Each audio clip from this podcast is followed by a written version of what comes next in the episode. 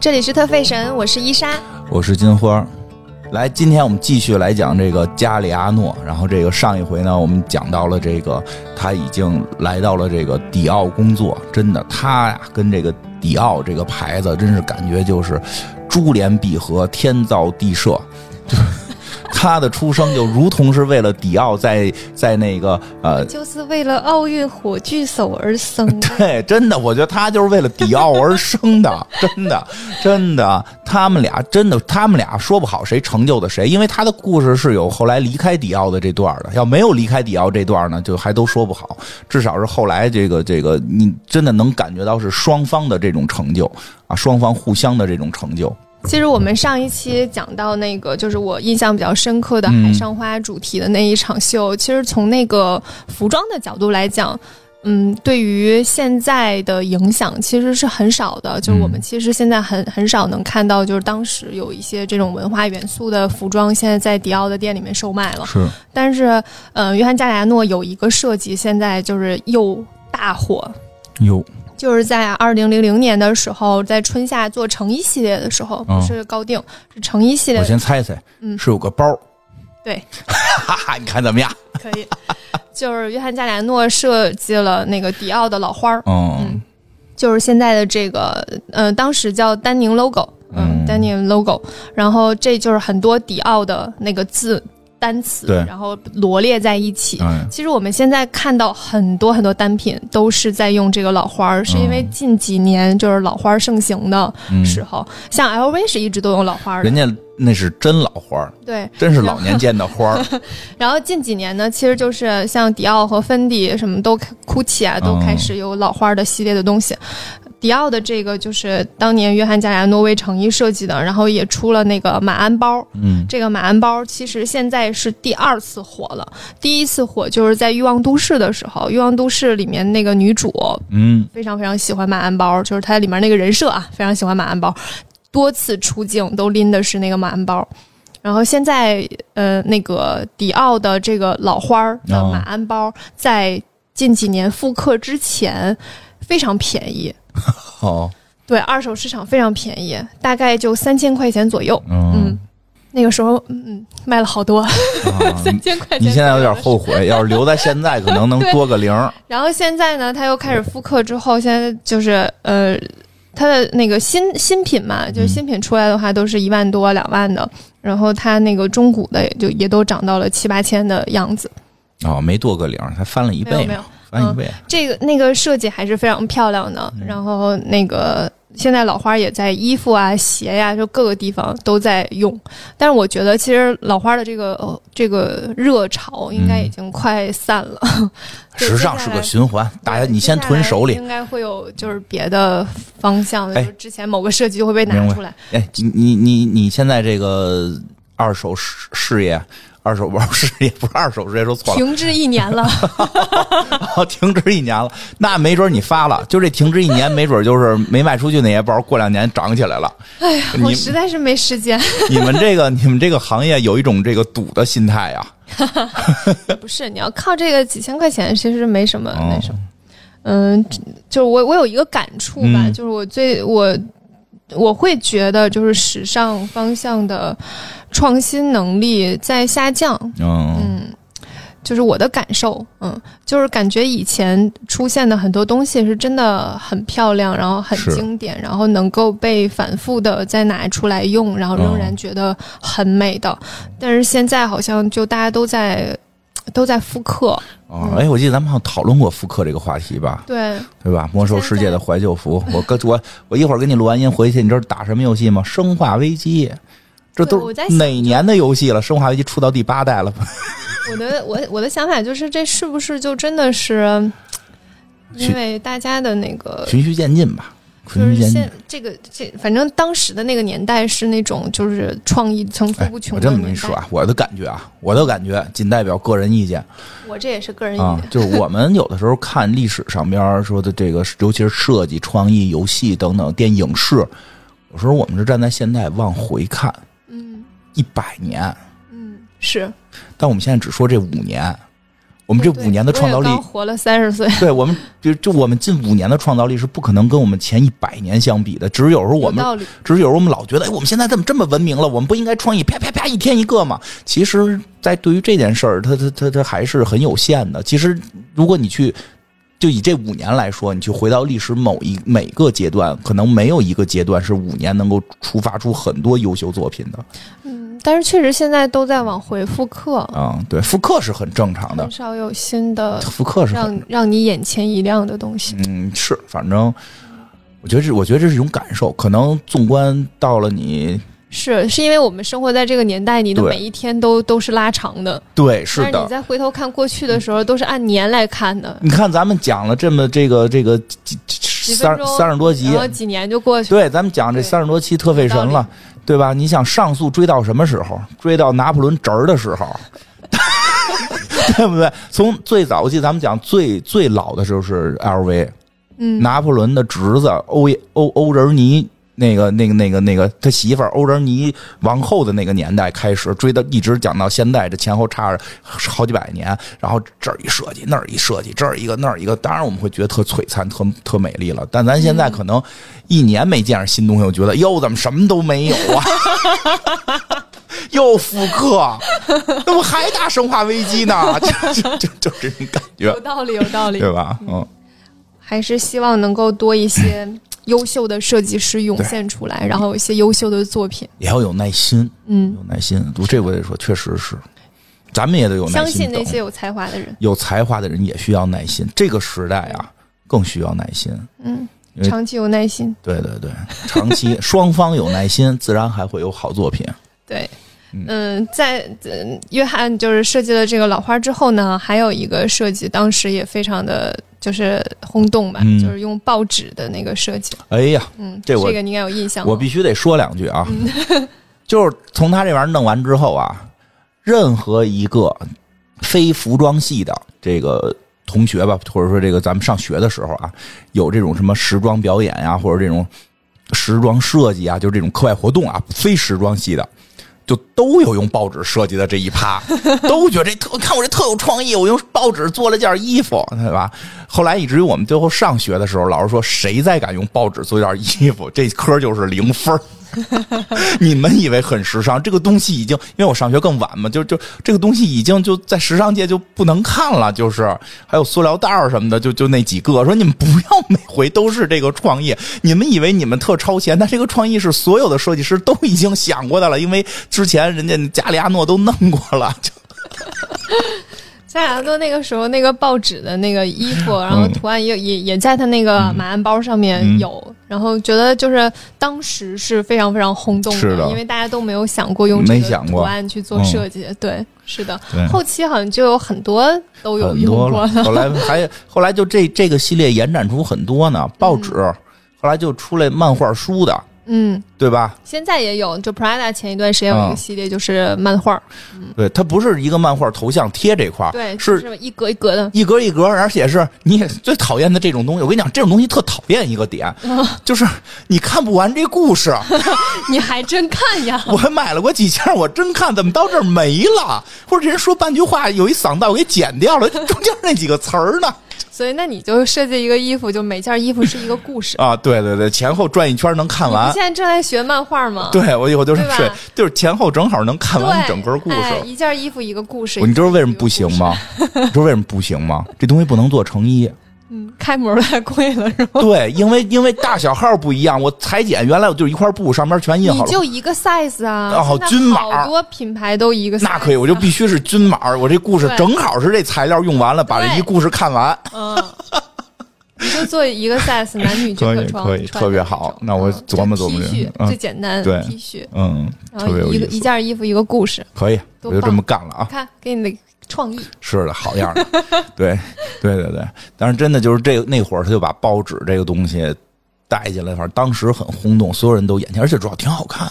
嗯，是的，这个是特厉害的，挺好看。因为老师说，我们用报纸就零分的原因是你们创意就没有，你们昨晚还那么寒碜。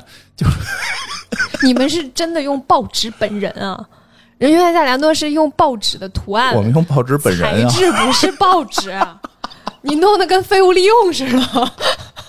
不是不是不，所以我不是说了吗？是非专业系，就是我们到了那个设计专业的时候，老师就就说，反正你们这么弄就是零分儿，就是因为每届都有这么干的，都都都有这种说，就是说我们用一些特殊的材料，或者有一些特 特大家的新想法，怎么做一个什么，就是但凡敢用报纸啊，你们就是零分儿。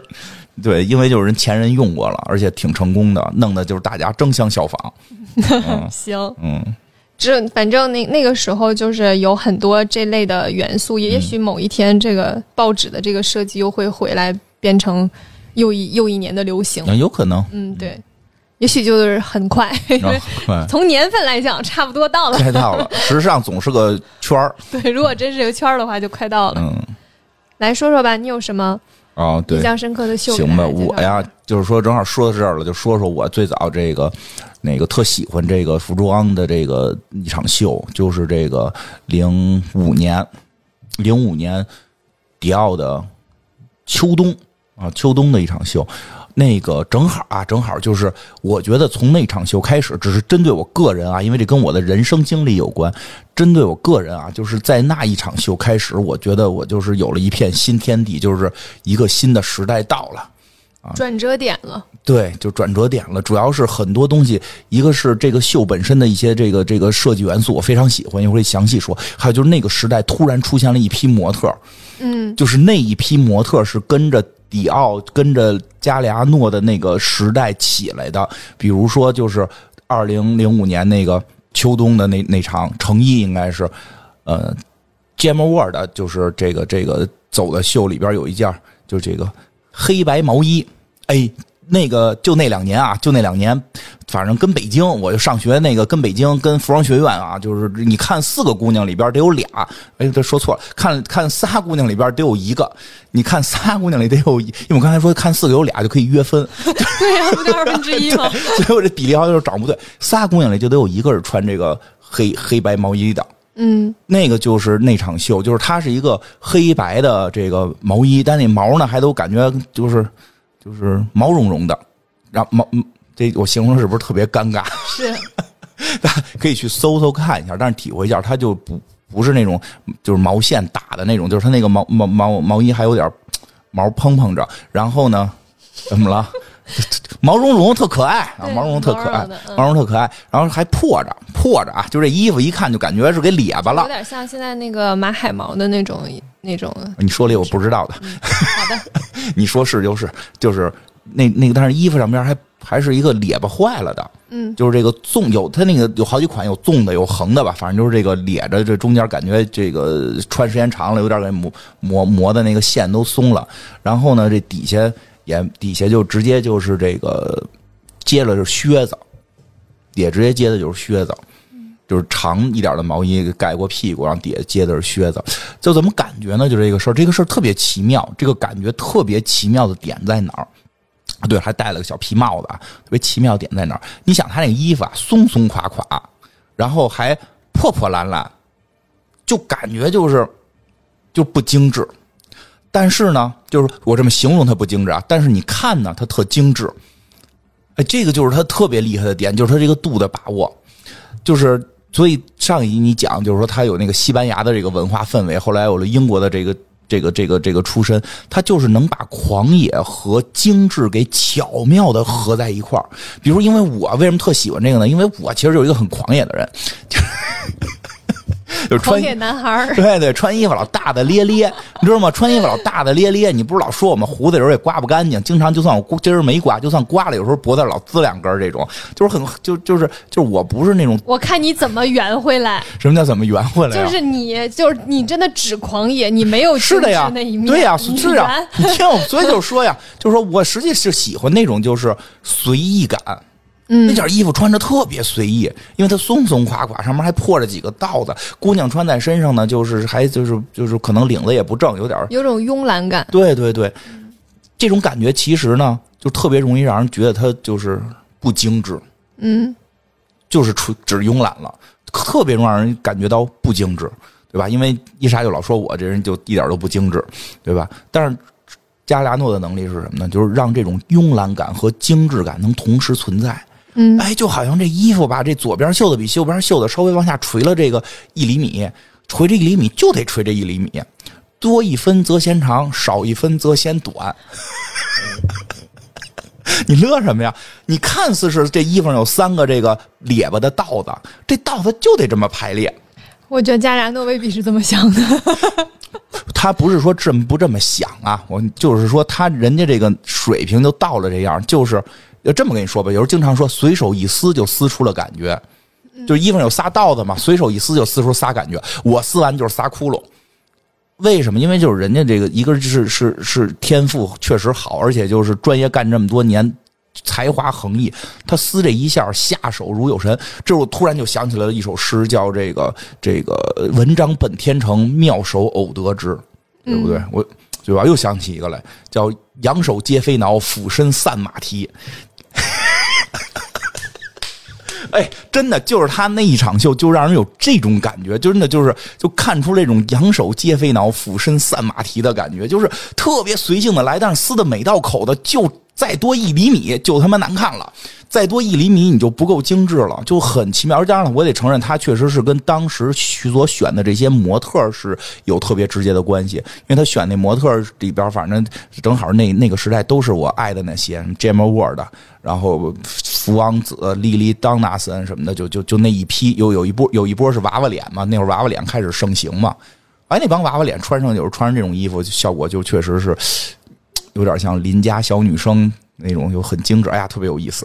嗯，就是那套衣服，其实，在现在也有非常多人用穿那个风格。对，还有比较长，然后有一些。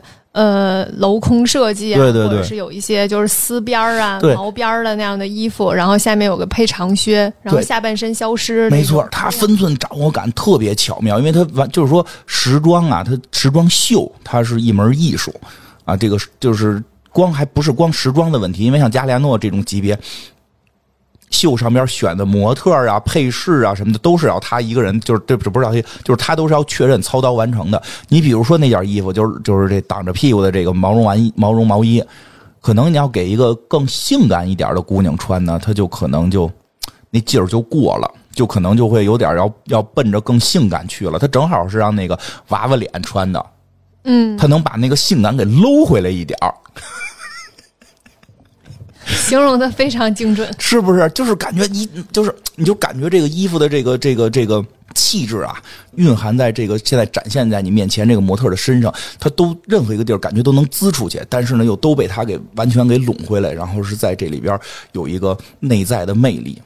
嗯，你看我这种形容，我自己都不知道怎么能说出这种话。对，所以那场秀确实是这一件衣服就征服我了，而且我觉得有通感，不叫通感，就是说大家其实对审美有的时候是有这种这种心心相印感的，因为他的一套衣服是有几十件嗯啊，甚至上百件可能啊，他自己选的也是这件因为他最后有一个自己穿着这件衣服的照片就是他自己为这一场这个系列拍了这个宣传照，是他自己亲自出镜的，穿的就是这身嗯嗯，就那个黑黑白的这个毛衣，特别特别棒。这个是零五年，这是我第一次觉得这东西特别有魅力，就是有那种劲儿在里边拿住了我。然后呢，正好那个时代又开始了对于这个这个服装的这种这种特别喜欢吧。然后后来呢，隔了两年，到了零七年，应该算是他的这个。公认的巅峰之作，神来之笔，所有的人真是让人这个这个瞠目结舌。就是零七年的这场春夏高级定制，这一场秀是他他加入了这个日本的这个风格。这这场秀很神在哪儿啊？就是一般啊，这个大家说这日本风格呀，就是他找了一个点。虽然这一场秀里边非常多的这个这个日本风格的元素出现，比如说还有一就是就是还有那个就是一裙子上边来一个这个神奈川冲浪图，这这种他也做了，可能这个我认为可能半充数状态，就是 这个就是就是他都用日本风格，但是他找到了一个很少有人去。用的其实真的太多时候用日本风格，比如大家特别愿意用富士山呀、神奈川呀，就就这个这个冲浪啊这些东西，他也用了啊。但这些不是他的神来之处，神来之处他用了折纸。这个折纸啊，就是当时我也正学呢，你就没想过这布你能给当这个东南西北给折起来，而且呢，就是他这个特巧妙点在哪儿啊？就是有你能感觉出它折的过程，它不是折了一个，因为它里边是有这个这个千纸鹤那鹤的元素，有那鹤的元素。然后呢，它还有就是折鹤的过程当中，因为我特爱折千纸鹤，这个。我是不是老干小姑娘来干的是？是，因为我看《攻壳机动队》，我特意练左手单手折千纸鹤，你知道吗？这个它千纸鹤折的过程当中，就折那翅膀的时候，它有那个，就那个，就是我们折千纸鹤的时候，就会很有快感。就是那个千纸鹤，你有一个要要立体起来给拉开的那一下，不是在拉开之前，就是你给它撅过来，就是就是不拉平面。拉开不是不是不是，最后都叠完了，拉出那个那个了。就是你在叠那个翅膀的时候，就是它有那种那个本来是平面的，你要给它完全变个形，给给窝过去，然后再凹进去，就是折纸的一种很神奇的这种手法。折完再凹，明白吗？让它内凹，然后形成一个新形状。那个实际在折纸的时候，会觉得那一下特好玩。不不不，不是所有人都这样觉得。我甚至不知道你说的是哪个步骤。我想说，我也会折千纸鹤，但是但是你好像确实比我对于这件事情要执迷。对我特别人生中折千纸鹤的个数应该在十个以内啊，我肯定是两千以上。嗯，你就是你跟我讲的，就是。就挺多，对，你是那种中学喜欢小姑娘会给人折千纸鹤那个类型吗？嗯，也不是，我我是只是为了喜欢折千纸鹤我折折完了之后实在不知道干没地儿扔了，没地儿扔，就后来送了个姑娘，人姑娘没要，后来我就给别的男生，别的男生说是自己折的，送别的姑娘去了。嗯，就是我特别享受折折千纸鹤那个快乐，真是不明白。所以说我收到过就是别的男生折千纸鹤，还有折的小星星，然后还有每个小星星写一句话。小星星没快感，折小星星没快感。小小星星到最后。捏起来那一下还挺有快感。哦哦哦，对对对，捏那下还行。对我不是很懂你们男生在想什么。我只是爱折，我只是特别爱折纸，就是。但是现在也不行了，现在也不行。我就千纸鹤折，我还每回得搜一下怎么怎么折，我老忘。但就是说，它它不是简单的把这个千纸鹤给贴在衣服上了。而是他充分的体会到了这个折纸过程中的一种快乐。他有好几个那个，就是就是那东西不是千纸鹤，是千纸纸鹤折千纸鹤过程当中的一个步骤。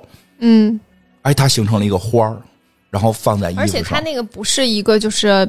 它和衣服不是分离的，就是你仔细看，它其实是把衣服的那个部分折成了那个样子。是的，它不是说我我缝一个片儿然后贴在上面。是的，这是不一样，它就是这个还挺。突然你发现这个布它能够跟纸一样似的这么折，特别有意思。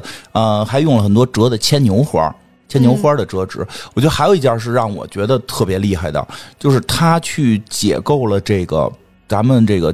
东方，因为我觉得这个东西说日本也不都是日本，因为日本它很多这文化都是都是中国来的嘛，就是整个东亚文化里边的一种这个。因为咱们有说这个就是这个左衽右衽的问题，就就是这衣服怎么折，它不是靠扣，而是靠这个没给免过来，然后你领到这儿形成一个汉服似的这种这种一个交叉，嗯，它里边是有这个的，但是它用的很奇妙。这就是说，我觉得他为什么说跟别的那个设计师不一样，他可以去对比三宅一生，这是特别有意思的。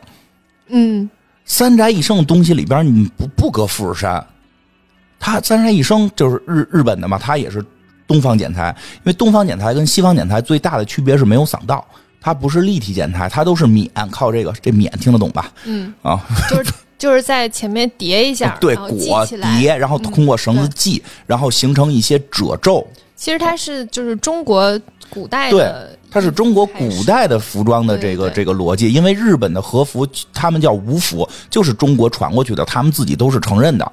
这个他们后来后来是改革过，就调整过啊。但是就是说这种，但已然是这种免啊，系是这种方式。三宅一生呢，他是这个什么？以后会肯定会单独讲到，但是他是就是抓住了褶皱，抓住了这个非立体剪裁，就抓住了东方剪裁方式。他抓住的是这个东西。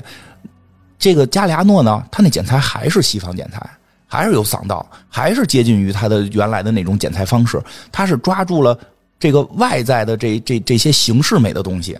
嗯，他那个领子就是免一下那个领子，其实跟他那衣服结构并不，它只是形式上是对是那样，它是形式那样，它的那个结构还是西方剪裁的结构，对它结构还是西方剪裁，是这意思。你说真好，它结构还是原来的结构。这个就很有意思，而且最妙的点啊，这种做法其实特别容易让人觉得是拼凑，这是最妙，它特别特别容易让人感觉是拼凑在一起的。他就有能力啊，这就是能力。我觉得说，有的时候我们去评价一个这个艺术作品好不好，说一堆这道理或者原因、前因后果，这个那个，最后其实看的是一下，就是这些东西融合在一块儿的时候，尬不尬？他就很有能力让东西不尬。其实如果大家想象啊，就是能力不行，按这做绝对砸了就 流于表面，那个瞎拼，对吧？但是他就是手艺好，天赋好，就巧妙的。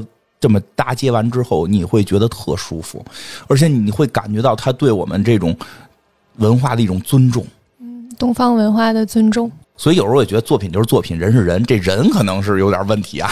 一会儿我们会聊的，这人可能是多少这说不好，但是这作品它确实是手艺，上帝有哎，所以也有人说嘛，也有有种说法，这说法我觉得也不一定合适，但是有种说法嘛，说有的时候这些艺术家呀，这个做什么东西啊，不是他做的，都是上帝做的。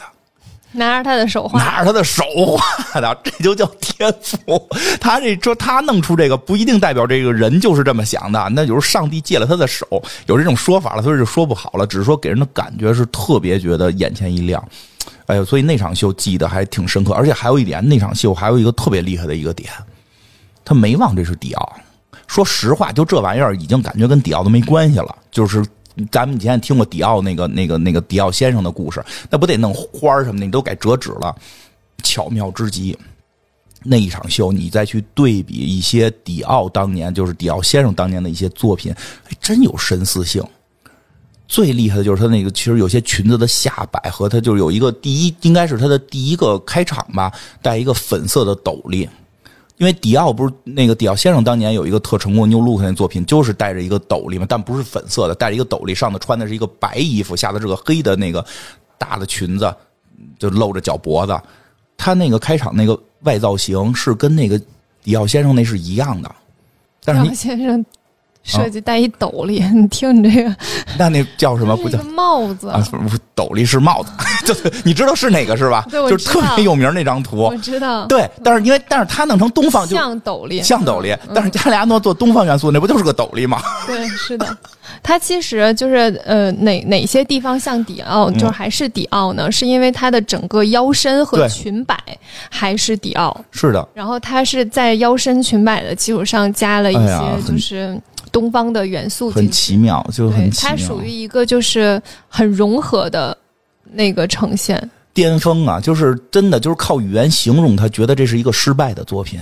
嗯，但是有化腐朽为神奇的力量，就是如此。真的，我怎么听都觉得像是拼凑的。我后来我在想讲这段的时候，脑里一直在想，这怎么听听众觉得都得是拼凑啊？这不就是瞎弄吗？对吧？但是什么叫化腐朽为神奇？最后展现你面前的时候，就觉得对。这东西好，咱干就不行。那场那场秀还是挺精彩的，而且好像基本上被评为大家都认为那场是公认的、公认最强的、最最好的一场、最好的一场秀。是的，对。然后还有，其实说在那段时间，他个人秀也继续在办。嗯，因为像我们上学的时候，老师给我们看过几场了。老师说，就是说，在迪奥，其实他已经可以随心所欲了。是的。但是他还觉得不够，还是得到自己牌子里继续的这个折腾。呃，我记得好像是没错的话，他好像是在加利亚诺这个牌子办过一场那个秀，里边走秀的是有这个侏儒的。嗯，就当时提出的概念就已经那会儿很超前了。其实就是概念就是说，为什么衣服只是做给这些就是小姑，就是这种瘦瘦的小姑娘穿？他不是光说瘦与胖的问题了，或许我觉得就是就是他会认为那么高都不对，这个衣服应该是做给让全世界每就是他有一个就是说当时啊，他正常情况下的加里亚诺啊，因为一会儿我们要讲不正常状态，正常状态的加里亚诺的理念是说过，大概这种就是说我创造这些东西是要让每个人穿上它之后能觉得自己更美更有自信，是这种路子，所以他就还专门为这种就是。侏儒去设计衣服，让他们穿上也觉得自己非常的自信，非常的好看。这种，所以确实是当时觉得他这个人呀，又是才华横溢，又是充满爱心。可是后来吧，该讲到后来了吗？嗯，该讲到了，该讲到了吧？哎，我就觉得这事儿，就是他，是我人生一大谜题。我跟你说吧，从作品看吧，这人是感觉特别的很有文化包容性啊，文化包容性也有，对，然后是追求美和平等，追求美，追求爱，你从他作品里绝对能感觉到，哎，就很神。这个可是这个人，这个人台下怎么就这么不是个东西？因为没过两年他就出事儿了，是这这他风头正猛的时候，所以像在事业上升期还没有上升到顶的那种。所有人对，就是没上升到顶，所有人都在想这人还能怎样。嗯，这人是不是要干过老佛爷了？这人是不是金花激动 了？就就就真的，他是不是以后就就就得是就就得是香奈儿、迪奥、加利亚诺这么往下排了，对吧？就是不是能到这个地方？结果嘿，好啊，我都不我都不带信的，都上 CCTV 了。我跟你说吧，都是真的上中央电视台了。突然有一天在中央电视台看，说迪迪奥把加利亚诺开除了，因为他言行不当，侮辱了侮辱人了。不光不光这哎。然后那个种族歧视，对种族严重种族歧视，而且是就是毫无良心式种族歧视，还不是说一句口误，说比如叫叫叫这个这黑人兄弟。不小心叫出一个错的单词来，我觉得这有时候可能就是你习惯用语的问题。平时可能都是跟朋友说话，你呀你呀的说惯了，对吧？就是他这不是，他是带着非常明确的这种政治色彩，然后这种这种，哎呀，他反正就是坏的不行了。然后以至于，我得先把以至于都说完了啊，以至于让这个娜塔莉波曼吧，对，让娜塔莉波曼出面，就当时让娜塔莉波曼代言过迪奥吧，但当时他是代言人，说不玩了。赔多少钱？姐不跟迪奥合作了，就而且他要呼吁全世界的人民抵制这玩意儿。所以这他到底说什么了？我我们客观的把这个当时的事实陈述一下啊，事实陈述一下啊，不带不带那个什么，就是很客观陈述。是二零一一年的事情，然后当时呢，加里亚诺在巴黎市中心的一家咖啡馆嗯。在那儿喝咖啡，但是其实呢，就是 喝了很多酒。然后他当时就是喝多了，就真的是喝多了。然后他当他就是想跟隔壁的一对儿情侣说话。就是喝多了，开始就是跟陌生人瞎搭话那种状态，你知道吧？对。然后这对情侣呢，就以为他是一个喝醉酒的流浪汉，因为他当时穿的衣服吧，就是他的风格不就是破破烂烂海盗的那种，然后头发头发很长啊，对。然后又喝多了，就是有点语无伦次的那个样子。这对情侣呢，就以为他是一个流浪汉，之后就不跟他说话。嗯。之后，加莱呢想说：“我一设计师主动跟你们说话，你们不跟我说话，这是我自己的感受啊。”之后呢，就跟人发生了争吵。嗯，在争吵的时候呢，因为这对情侣是犹太人，然后他在和对方发生争吵的时候，就用了非常非常极端的那个话。然后，而且还被拍下来了，所以这段是有影像记录的。然后他就是明确表达，就是我我爱希特勒。然后就是你们这些，就是你们这些人，就就包括就是你的爸爸妈妈，就是你的爸爸妈妈类类似这样的说法，就应该被。毒死在毒气室里，然后就应该死，就类似这样的话。这个都不是真的，这种话说出来都不是社死的问题。是的，然后他他当时的那个那个影像当中，他其实就吐字不是很清楚了，就明显感觉就这个人喝大了。嗯，就这个视频当时被发出来之后，然后立刻就是引起了轩然大波。嗯。在第二天，迪奥的那个首席执行官就发表公告，就是当天晚上，就二十四二月二十四号当天晚上发生的事儿。第二天就发出公告说，那个迪奥对这种就是仇视犹太人和种族歧视的言论是不能够容忍的，然后我们是坚决反对的，然后就一全面。暂停就是和他的一切的合作。合作，然后就是停下他所有的职务，嗯，就是已经就是直接就是踢出去了那种。对，其实当时他们正在准备当年的那个秀。秀，而且已经基本都准备完了。对对，秀基本上已经都都结束了，然后就整个就是完全停止。当时其实是已经触犯了法国的刑法的，就是法国的刑法是有规定说不能去公开发表种族歧视言论的。那他作为一个公众人物。就是有这样的言论，就已经是触犯法律的。对，而且他这个非常严重的是涉及到了犹太人被大屠杀，他等于在支持大屠杀。是的，没错。然后那个就是从从法国的刑法来看，他是可以面临就是六个月的监禁和和罚款的。当然，罚款这件事情对于加里拉诺没有没有什么重要的，就是但是他因为这个事情就需要支付迪奥的名誉损失费，因为你是作为迪奥的首席设计师去有这样的一个言论的，嗯。然后大概赔了就是。嗯，一百多万吧，哦。啊，这样，但是这个事情就是所有这一切，其实嗯。都、都就是他失去的东西，如果说只是钱，都没什么，嗯是的，他主要失去的是整个就时尚界很多人都已经嗯。就、就是宣布和他划清界限了，嗯就包括你刚才说娜塔莉波曼，那个时候是迪奥的设计那个代言人，因为娜塔莉波曼是犹太人，对，然后嗯直接就那个停止合作了。当时老佛爷也有站出来公开的去表达对于这件事情的那个反对吧你，对你看看人老佛爷还德国人呢，嗯，就对吧？人家的觉悟，你是真是加利亚诺，是，所以就是当时其实有很。就这这件事情是一个非常大的风波，嗯。一方面就是加里安诺当时的身份和地位，对，然后也是大家就认为公认非常有才华的设计师，但是出现这样的事情，整个就是在时尚界就就停滞了，他的事业吧，基本停了上就是停了。对，嗯多少年没出来，是的，前两年又出来了，但是真的已经呃不行了。对他其实中间有出来，只是每次出来大家都不会就是就是很奇妙，就是连他的设计感觉都有点开始要落伍了，因为他这个事情就是他。哎，你不得就怎么怎么讲呢？就是喝酒这件事儿吧，就是别喝多，我别先喝大。对我跟你讲啊，就是就是两我先说俩事儿，就是说为什么现后来他再出来也不行，他没有一直跟着往前走，他就停了。对，就虽然他一直可能是这个工会的第一人啊，但是新版本了你没打，对吧？人家装备比你提升了，你就确实就所以好多事儿，就咱们中国古代也说叫什么“拳不离手，曲不离口”，他这一下断了。而且就是之前我跟你说了，他跟迪奥之间的关系是一个互相成就的关系。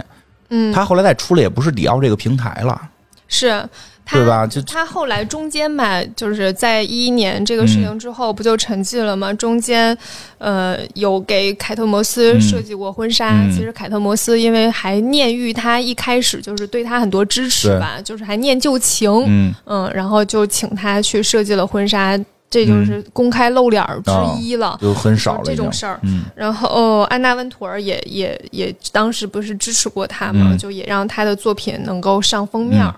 这这就已经就是都能被记录在案那种，哦就是谁还用过那个他一次照片儿对用过他照片儿，就哦这种都会被记录下来，因为就是这件事情的影响太深远了。确实是对，而对啊，而且这对我们这些粉丝也很伤心啊！我原来在作品里看到的是你的表达是那样，结果你怎么是是这样，对吧？就就很很奇怪。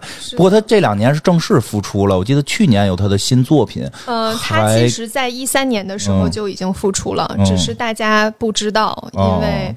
嗯，他在一三年的时候跟一个设计师叫奥斯卡德拉伦塔嗯。去参加了他的那个呃这个同名品牌吧，就这个设计师的品牌一三年的一个呃秋冬女装嗯。的设计和发布，呃那个时候他就已经参与其中吧，嗯但是也没有什么太多的这个反响。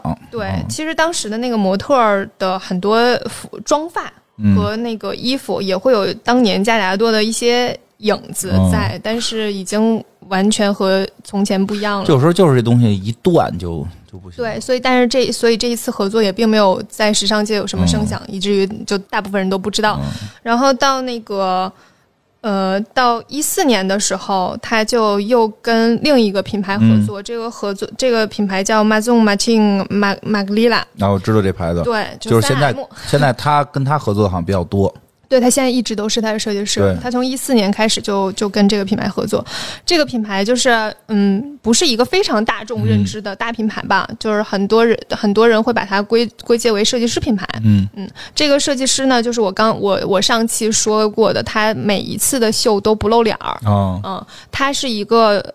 以结构主义著称的一个嗯品牌设计，所以它跟那个加里亚诺之前的那一些风格是有一点关联的。是嗯，这个品牌有一个非常著名的单品，嗯就是现在很火的单品，就是德训鞋，是当年德国军队训练的时候穿的一个鞋子。嗯然后，因为这个的创始人就是叫马丁嘛，他特别喜欢去淘一些旧的衣服做改造，嗯然后这个鞋呢就是改造中的一个。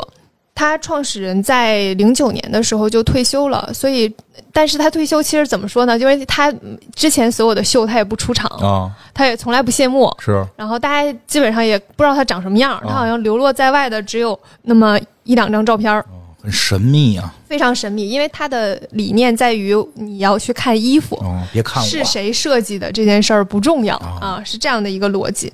所以他在退休之后的几年当中，这个品牌是没有设计师的，嗯就一直都以团队设计的那个形式在出现。一四年的时候有了，就是约翰加里亚诺嗯成了首席设计师，他成为之后就把这个名字改了，改成了那个 Magin Magin Magli Magmalila，哦，就是改了一个名字。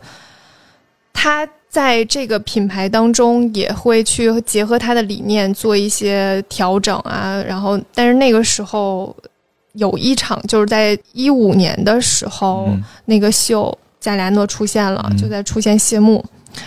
那个时候的他就已经和以前完全不是一样的。哦我们以前讲到他不是一个还挺张扬的嘛，对，会根据秀的风格穿衣服，然后对着镜头动眉毛，对，会非常热烈，然后嗯，成为感觉跟有多动症。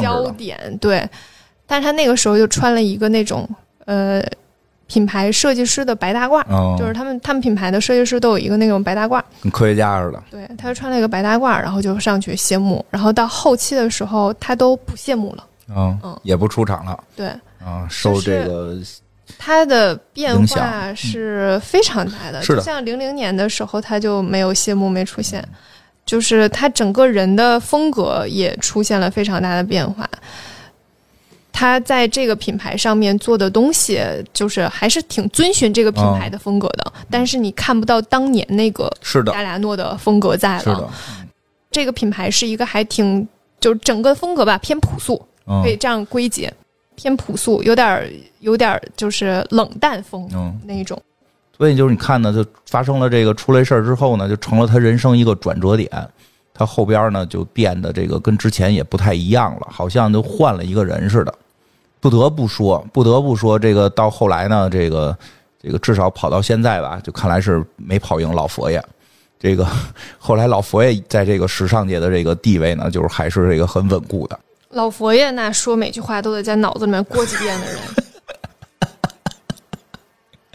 而且老而且老佛爷不喝酒啊，哎，所以呢，咱就先说说这喝酒的事儿，因为我有资料，我我有资料，我有秘密的资料，也不是我也看网上说的，你有多秘密？机关秘密要要要谨慎嘛。我这看网上说的，说他出事儿之前，其实已经连续被迪奥的首席执行官和 LV 的首席执行官是谈过话的了。嗯，就告诉他少喝点酒。少喝，告诉他你不能再喝了，而且说他除了喝酒还有别的不良嗜好，食用一些违禁品，就是说你这个事儿啊，就是再这么下去该出事儿了。你现在也不能舔着脸说说啊，我们设计师都这样，对吧？这不是所以要听公关的话，对 对吧？这是不是？是不是？你也公关都是为了你好啊。对不对？对不对？你是不是说到你心坎里了？对不对？不听啊，不听啊，还出去喝，对吧？对吧？人家就是就是什么呀？就是这个，对，就包括说你也不能现在就说设计师就得这样，不是？不是有老佛爷那种很克己的吗？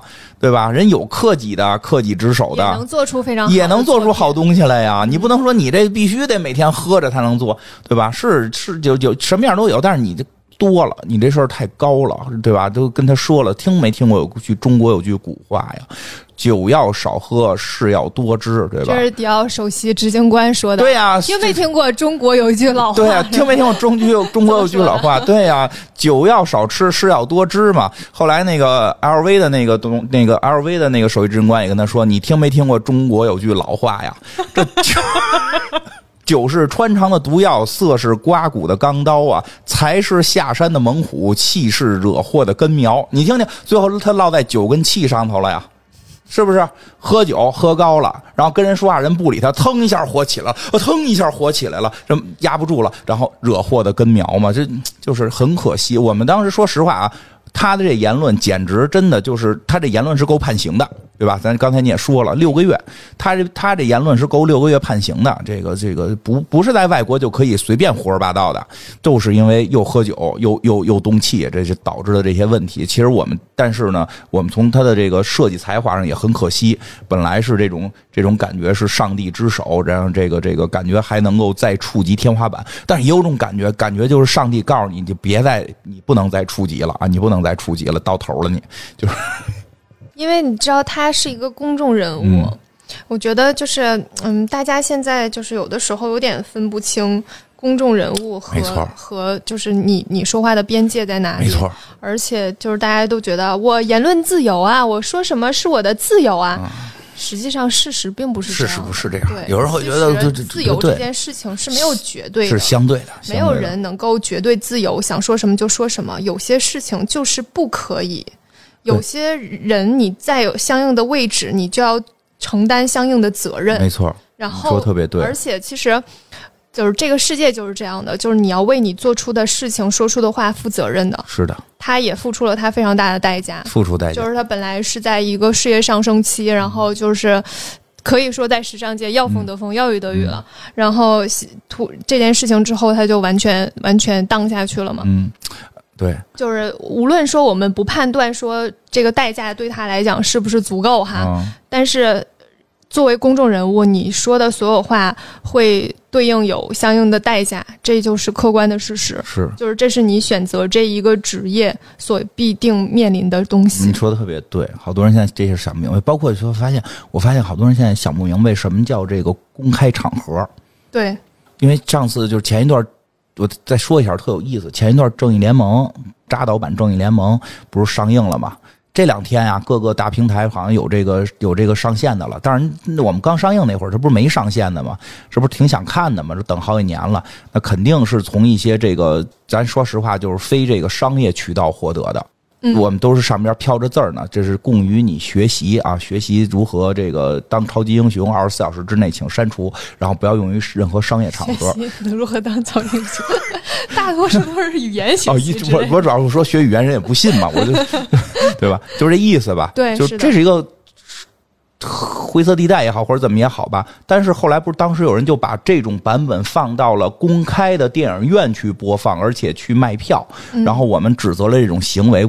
不不太好，结果后来好多人给我们留言说：“那你怎么着？你你你你是看的 LBO 的原版呀，对吧？这这就是他分不清这里边的区别，就是你已经到了一个公共的场合和商业用途了。主要的点是商用，对，就如果你攒一大堆朋友包一电影院，你放没人管，真的可以够人数算公共也不行，好像。”也可其实是可以的，就只要它是一个私私下的一个一个场合，超过人数是不行的，真的就是有一个人数限制的。我们的我们的法律规定里是有人数限制的，超规定人数限制你就算公共。你别说这六千人都是我朋友，那我现在可以随便组织一个。一万人的聚会，我说这一万人在我朋友圈里都有，全是我朋友，不不不可以，不可以，就是他是好像是五十吧，好像有人数上限，他会被界定为公共，到公共里边你就牵扯到犯法问题，就有些私人领域那什么，但是我还是得说这加利亚诺这个啊，他私人他就是自个儿跟茅房说，让人给拍下来。也不行，也不行，也不行，对吧？但是当然那会儿我们也开玩笑了啊，就说的，我就一说这种事儿，我有时候觉得太这个什么政治，我也是压力特别大，我就怕说错了。但是我觉得当时我们也那个年代还好一点，就是我们开玩笑之间还能说说的。你说他惹谁不好？嗯，惹犹太人。你知道犹太是什么人吗？犹太人，我给你讲几个犹太人啊。我们那会儿老说呀，说犹太人你可千万别惹。世界上有四个比较重要的犹太人。第一个发现了宇宙的真相，他叫爱因斯坦；第二个发现了人心的真相，他叫弗洛伊德；第三个他发现了这个宗教的真相，他叫基督耶稣基督；还有一个发现了社会的真相，他叫卡尔马克思。你们那个年代的人这么有学问呢？啊，张嘴就是这几个人呀，就这些，这些是犹太人。你觉得你能惹这帮人，对吧？在迪士尼可也是，对吧？就是。就是怎么怎么讲呢？这件事情就是 有些事情，要有一个就是基础判对断。，并不是。说实话，说到现在，咱们正确一点说，说并不是因为犹太人厉害，我们怎么样怎么样，你要对世这个世界上的事情有一个基础判有断。基础判断。最基础判断是那个时候犹太人确实遭到了非常不公平的待遇及非常残暴的掠杀。对对对，大屠杀什么对，这是客观存在的，你嗯必须要对这件事情有非常基础的常识认知。对对对对他现在，这个他的那个话已经超过了常识认知。是的。对，而且真的，当时如果大家相对会去了解一点集中营的一些情况吧，还是挺恐怖的。其实你看过一些影视作品，那个就足够了辛德勒的名单，对吧？嗯？还有那个穿条纹睡衣的男孩儿，还有咱们中国有一部叫那个《红樱桃》吧？哎，你看过吗？不太有印啊，象。红樱桃也是，但他是讲的是两个中国人，当时正好在在在国外，他也被抓进集中营了，一些故事，嗯，哎呦，可恐怖了，真的可恐怖了。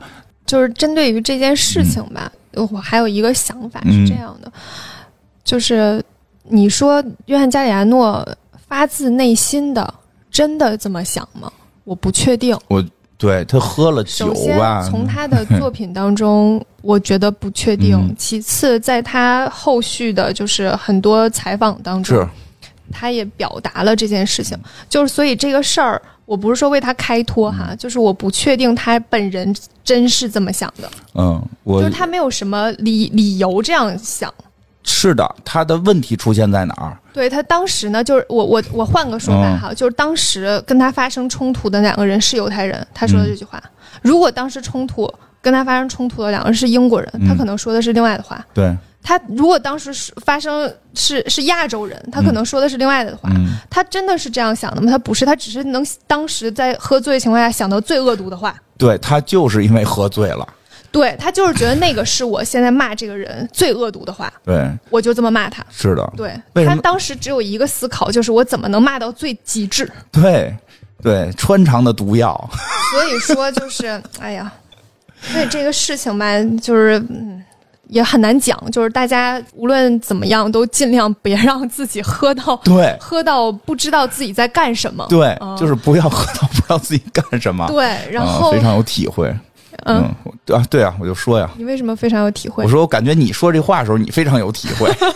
因为我我其实又不喝酒我其实我喝酒其实都是喝到微醺的状态，就是喝到有一点有一点点就是呃，感觉自己的大脑转的慢了一点但是我还是能够知道我在干什么的。对，而且我第二天是完全记得我前一天干什么的。我不大能够接受，就是这个人喝到不知道自己在干什么，嗯然后第二天也不记得、嗯这种状况。因为我周围有很多朋友，其实他们总喝酒会喝到那个状况，然后干过很多奇奇怪怪的事情，例如非常无视。躺在车前面大声喊：“今天谁也不许走，谁要走从我身上压过去。”就类似这种，就是说你他平时他一定不是一个这样的人。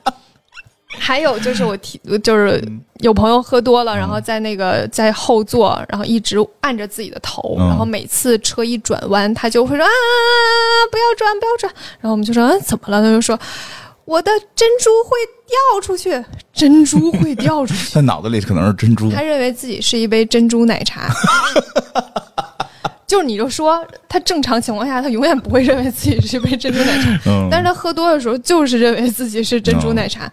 人在喝多的时候可以认为自己是任何东西。是他干出很多匪夷所思的事儿。对，不要让自己到一个自己没有办法掌控的状态，，是的，就失控这。件事情很重要。对，比如中国古代有一个爱喝酒的人叫张飞，就他喝了酒之后就打下属，然后打完了让下属啊三天做十万件白衣服，然后下属就做不出来，给他囊死了。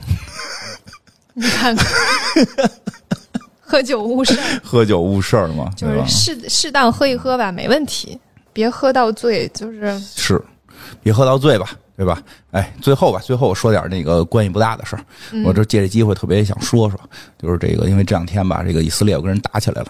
嗯因为这个以色列呢，其实就是犹太人为主的这个国家，其实就是犹太复国的一个运动啊。嗯就看大家呢也都在这个互联网上讨论的热热热热烈烈的，对吧。哎呦，这是不是重重重叠词越来越？又开始 A B B 瞎 A 对呀、了。热热烈烈，你听不听就跟就跟讨论热烈有区别，讨论的热热烈烈的，对因为有种烈的感觉嘛。就是，就当然了，就是有些这个说实话实说，我觉得跟咱们关系没那么大啊，跟咱们关系没那么大。但是大家挺爱讨论的。然后，但是说起来说这个这个，网上的网民什么不爱讨论？我觉得好玩嘛，我觉得好玩，大家分享一下嘛。因为呢，有一个这个好莱坞的明星呢，这公然支持了这个这个以色列这个国家。这个明星呢叫盖尔加朵。这个和美国现在主流的这个，虽然这事儿很奇妙，大家会觉得美国的政府是应该支持以色列的，他们都一直狼狈为奸嘛，就是这种感觉。但实际他们的主流文化里边是反对以色列的，特别神奇啊。对，就是为什么那那个包括也。说为什么加里亚诺这事儿好像就是侮辱犹太人很复杂这个问题？犹太人算少数裔，而且是常年被侮辱对象。其实这是大家很难想象到的。他不光是有一个大屠杀问题，就是犹太由于宗教问题一直被基督教污蔑。就就这个这个这个基，因为在基督教文明里边是反对犹太人，虽然他们的创始人是犹太人，这个故事比较复杂。这个但是犹太人实际上是在基督教文明里边一直被排挤的，是这样。这个当然，盖尔加朵呢，不就是公开支持以色列嘛？然后网友就说很失望，因为以色列这个跟这个什么这个哈马斯什么的打起来了，伤及无辜了，这个那个的。但是呢，盖尔加朵支持呢也是有原因的，因为盖尔加朵是以色列人，而且是以色列退伍国防兵，他以前。拍电影之前，主要是跟那个 是个军人，是对，是跟人打这仗，就是打这个仗，所以他不就是这个事儿，还是他是爱国，就是他爱他的那个国，所以说这种话。当然，最最逗的是那个，我觉得特别好玩，就在这儿，就是就是演那个惊奇队长那个姐姐，她好像是美国人吧，对吧？就是就是好像美国人啊，就是那种美国那种态度，就说：“嘿，你怎么能爱国而忽略了自自由呢？” 给人给拉黑了。哎，我觉得特别特别有意思，特别有意思，好玩吗？这个？哎，不过真说出来跟段子似的，但是真的，这就是真的，这就是真的。讲出来是啊，跟而且真的再多说几个犹太人的事儿吧，因为可能很难再提到犹太人的故事了。就在这块儿，我多说两个。犹太人跟中国其实关系还很神奇。犹太的前。总统吧，总理、总统啊，是说自己的根儿在中国，还来中国访问的时候，特地的去哈尔滨祭祖。哈尔滨，嗯，东北人，犹太人，东北人。你知道这事儿吗？不记得。哎，有意思了，我跟你说为什么啊？这事特好玩，就是犹太这个国家呀，它从。早年间就被人给给给，就是把他给打出家了，打出以色列这块了。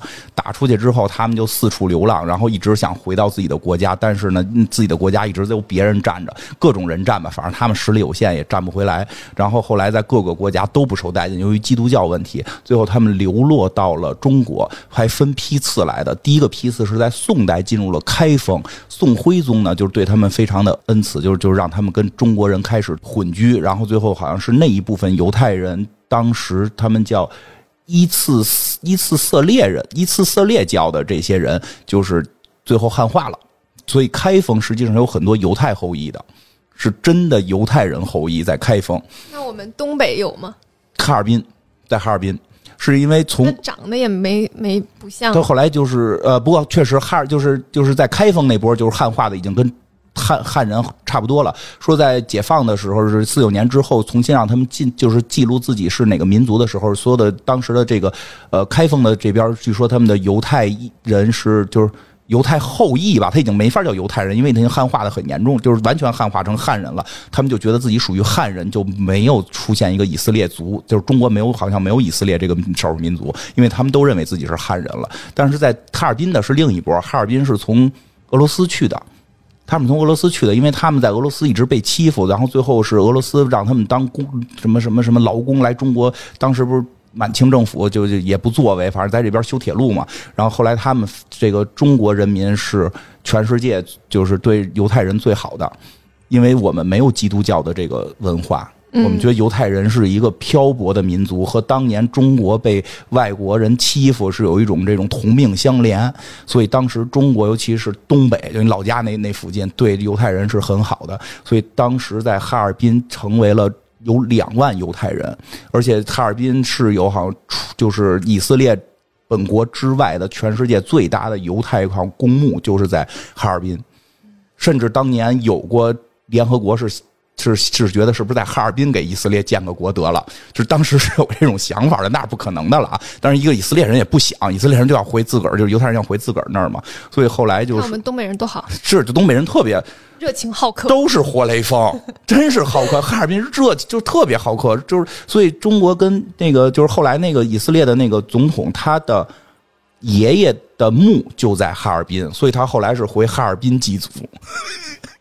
特别有意思，所以以色列呢说，当时呢就是在新中国成立之后，四九年成立的嘛，五零年好像一月份他就承认了中华人民共和国，行吧？那个最后结尾又聊的这么跟时尚没关系，我只是顺顺便想说说，那变成了一个号召禁酒，然后对对，号召禁酒，号召各民族大团结，号召禁酒是跟这期有非常重大的关系的啊。是的，号召各民族团结也有点关系，这他就是脑子这这这，哎，真是还是少喝酒吧，行吧？这个今儿也录完了，一会儿咱俩喝一杯去。少喝酒吧，我戒了，戒了是吧？啊，再记住最后啊，那最后咱再说四句话就结束，还是刚才说过的那四句话啊。记着中国古话说得好，酒是穿肠的毒药，色是刮骨的钢刀，财是下山的猛虎，气是惹祸的根苗。酒色财气你莫沾身。这对大家祝大家日进斗金，拜拜。什么玩意儿？拜拜。